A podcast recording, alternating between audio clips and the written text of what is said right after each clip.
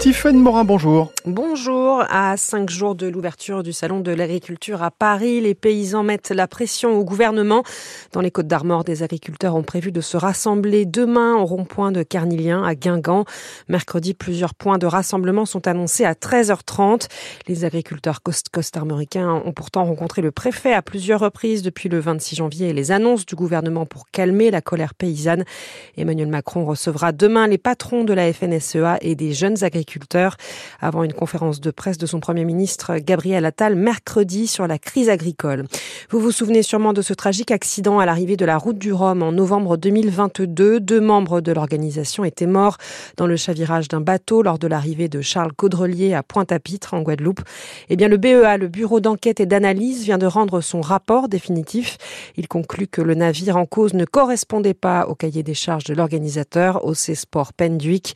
Selon le BEA, mer le navire n'était pas autorisé à naviguer de nuit et ne comptait qu'un seul marin professionnel. Le BEA évoque aussi le manque d'expérience du jeune capitaine. Il fait les frais du succès euh, brestois. L'entraîneur italien de l'Olympique de Marseille, Gennaro Gattuso, va quitter son poste. C'est Jean-Louis Gasset qui va le remplacer pour une durée de six mois. Il était libre depuis son départ de l'équipe nationale de la Côte d'Ivoire. Les Tisefs l'ont emporté hier 1-0 sur la pelouse de Francis Leblé pour la 22e journée de Ligue 1. Ils sont deuxièmes au classement.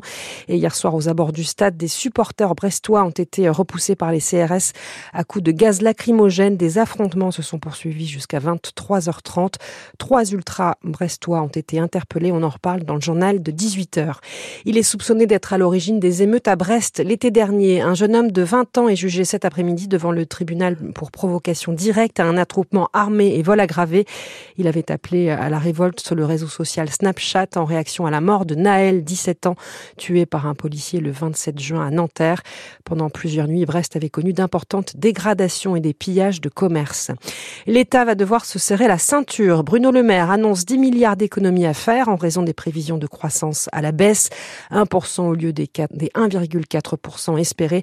Mais le ministre de l'économie promet qu'il n'y aura pas de hausse d'impôts. Il sera par exemple désormais demandé aux salariés une contribution forfaitaire pour financer son compte personnel de formation à partir du mois d'avril. C'est à lire sur francebleu.fr. Plus que cinq jours pour acheter vos places à prix réduit pour les fêtes maritimes de Brest. Seuls les habitants de la métropole sont concernés par ce tarif préférentiel.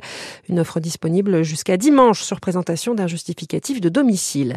Charles Caudrelier en route vers Brest à bord de son Maxi Edmond de Rothschild. Thomas Coville sur euh, Sodebo est deuxième dans l'Arkea Ultimate Challenge devant euh, Armel Lecléache qui a pu repartir hier soir après une escale technique au Brésil. Et puis l'île Tudy, candidate pour être le village préféré des Français. La commune du pays Goudin est la seule bretonne parmi 13 autres villages sélectionnés pour l'édition 2024. Pour l'émission de France Télévisions animée par Stéphane Bern, vous avez jusqu'au 8 mars pour voter. Il est 17h03, vous écoutez France Bleu. Quel temps en Bretagne?